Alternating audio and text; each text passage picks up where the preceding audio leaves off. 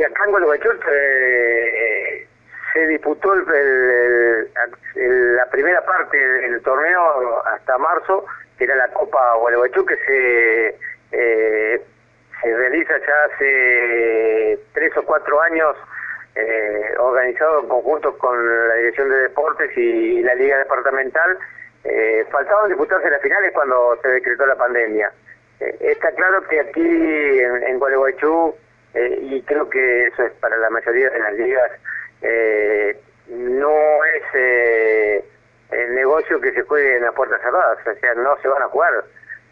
Entonces, eh, aquí en Gualeguaychú ya se dio por terminado la temporada, no se va a jugar a lo que resta del año, y, una vez que se habilite para jugar con público, sí, eh, se van a disputar las, finales que quedan, que era la final de primera división, la de el femenino y del torneo de veteranos son las tres finales que quedaban para, para jugar en la Copa Gualeguaychú de este año y después, por supuesto, se seguirá jugando.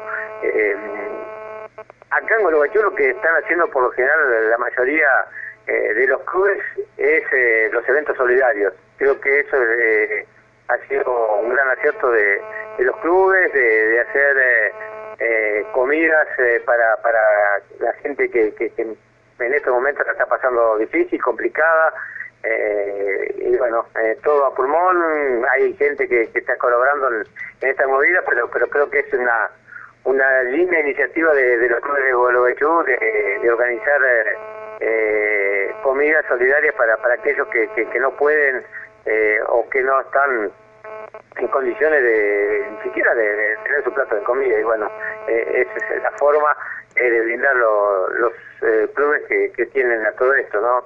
Eh, entonces, eh, creo que por ahí, en un momento complicado, donde por ahí no hay ingresos, los clubes están prácticamente cerrados, es algo, en su momento, bueno, se había visitado el tenis los gimnasios, bueno, pues ahora está todo cerrado, pero cuando eh, en su momento estuvo habilitado el, tenis, bueno, había algunos clubes que, que, estaban habilitados con, con esas disciplinas. Eh, ahora, eh, al estar todos cerrados, lo que hacen es organizar la, movida solidaria para, para ayudar a aquellos que más lo necesitan. Te consulto por la situación actual de Patronato, que es el equipo de, de la provincia entrerriana que está en la categoría más alta. Y te consulto también si, eh, bueno, un poco de curiosidad, si es Patronato el equipo más grande que tiene Entre Ríos, más allá de que está en la categoría más alta. Eh, y eso es, difícil contestarlo, ¿no? De si es el equipo más grande. Es el equipo que está en primera, eh, por ende es el, más importante, pero si no ve lo que es eh, por ahí la, la convocatoria eh, el acompañamiento no, no ha tenido gran acompañamiento. Vos preguntás eh, en Concepción del Uruguay y, te van a decir que el más grande es Gimnasia. Y preguntás acá y te van a decir que el más grande es Juventud Unida. Eh, son equipos importantes, sí, eh, que, que, han tenido su, historia a, lo largo eh, del fútbol. Eh, pero decir que por ahí el más grande, no sé si será el más grande, sí que este momento es el, el club que, que, más historia tiene dentro del, del, fútbol, porque es el que ha llegado a jugar en primera. Eh, y ahora eh, creo que es, el, es como todo, ¿no?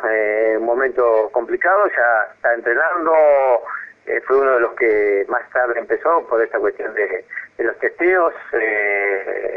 aquí son por ahí costosos eh, y por ahí la AFA eh, yo lo, los testeos rápidos, ¿no? No los PCR que por ahí son los, que sí te detectan el, virus eh, al, instante, ¿no? Entonces, eh, por eso eh, Patronato eh, comenzó a entrenar más tarde, pero lo está haciendo, se ha reforzado medianamente como para hacer un buen papel, sabiendo de que al no haber descenso, eh, hace de, temporada en, en la máxima categoría del fútbol.